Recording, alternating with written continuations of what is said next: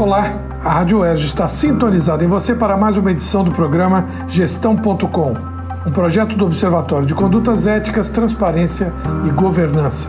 Eu, Manuel Marcondes Neto, da Faculdade de Administração e Finanças da UERJ, trago a cada episódio um conceito, um conteúdo, informação e reflexão, enfim, sobre o campo da governança. E o nosso tema de hoje é resiliência, um termo que tem aparecido cada vez mais é, e que está relacionado à capacidade que uma organização tem de superar as mudanças, as mudanças do ambiente, as mudanças do mercado, as mudanças da sociedade, as mudanças de metodologia de funcionamento, de tecnologia, avanços, inovações e também uh, os hábitos.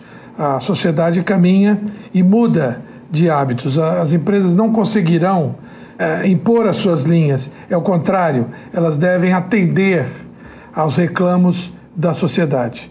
Então, a resiliência seria essa instância de preocupação do gestor com a duração no tempo, com a perenização da organização, da presença da organização. E essa instância está baseada também em duas estratégias. Primeiro, a própria gestão de mudanças, né? a capacidade de, de auscultar o mercado, de analisar o mercado, ter dentro do corpus da organização, ou pelo menos como uma consultoria especializada, alguém que esteja vivendo as situações em maior grau, talvez é, junto à universidade, a think tanks, pensando no que é que vem no futuro. Os próprios departamentos de pesquisa e desenvolvimento das organizações dão muito conta desta missão.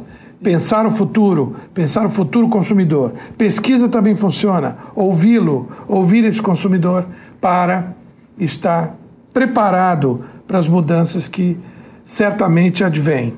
E uma segunda estratégia seria a gestão das causas adotadas. As organizações hoje é exigido delas que adotem causas. Além do propósito, nós já falamos lá no, no início dessa série, as causas adotadas são muito importantes. As empresas não precisam, não podem mais se conter com fazer o seu papel, pagar os impostos, naturalmente cuidar do meio ambiente. Isso é básico, não é? É preciso mais.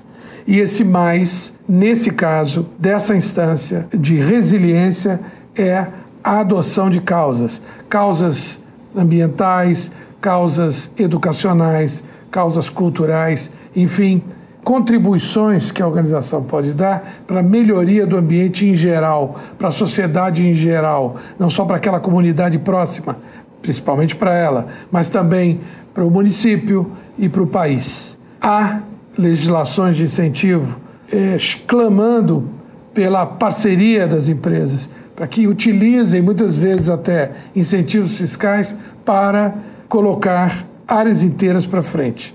É aí que atua o gestor no campo, na esfera, na demanda, na instância da resiliência. E por hoje é só, pessoal. Até o próximo episódio. Tchau.